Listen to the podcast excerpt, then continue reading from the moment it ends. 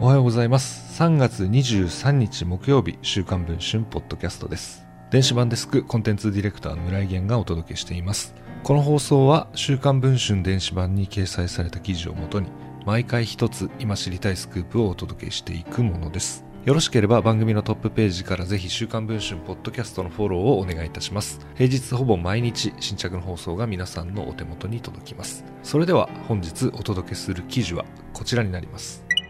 WBC で世界一に輝いた侍ジャパン。そんな侍ジャパンを支えたスタッフの一人が通訳の水原一平氏です。エンゼルス大谷翔平選手の通訳ですが、栗山英樹監督の要請で侍ジャパンに帯同し、ヌートバー選手の通訳や審判とのやり取り、データの伝達など大車輪の働きをしました。その水原氏には、大谷選手の前にタッグを組むはずだった幻のパートナーがいました。巨人、日本ハムを経て、レッドソックスではワールドシリーズ優勝も経験した岡島秀樹氏です。今回その岡島氏が水原氏との知られざる秘話について週刊文春に語りました。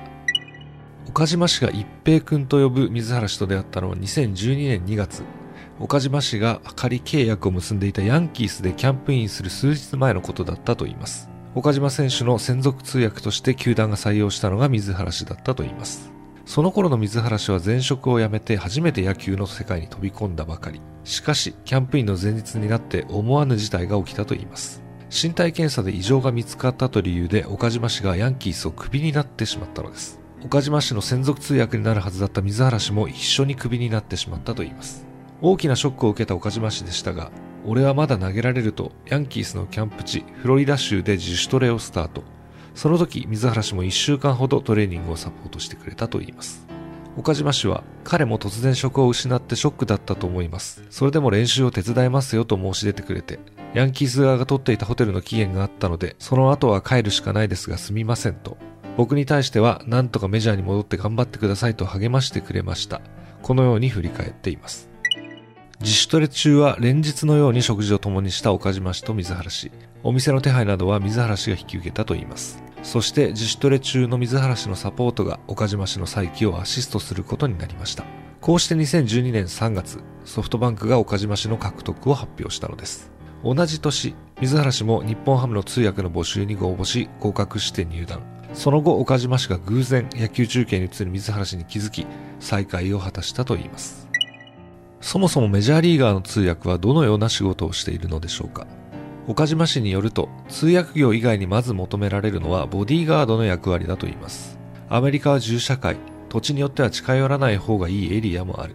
そういう情報を把握してトラブルから守ってくれるのが通訳だと言います。飲食店情報も大事。ランチで日本食が食べたいと選手が言えば通訳がお店を手配してくれると言います。知らない街に行くときは通訳さんがあらかじめ他の日本人メジャー選手やメディアの人に美味しいお店を教えてもらっておく必要があると言いますまた、審判についての情報収集も重要。日頃からいろんな選手に話を聞いたり、審判の機嫌が良さそうな時は話しかけたりして性格を把握する。そういうことを通訳さんがやってくれると、選手はプレーに集中できてとてもありがたいと岡島氏は語っています。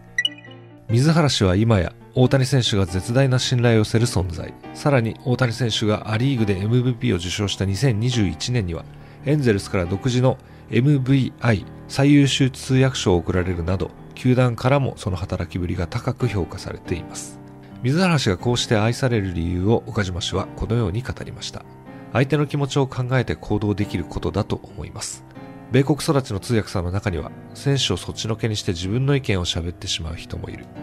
でも、一平君はきちんと選手を理解して一歩下がることができる。まさに通訳の鏡だと思います。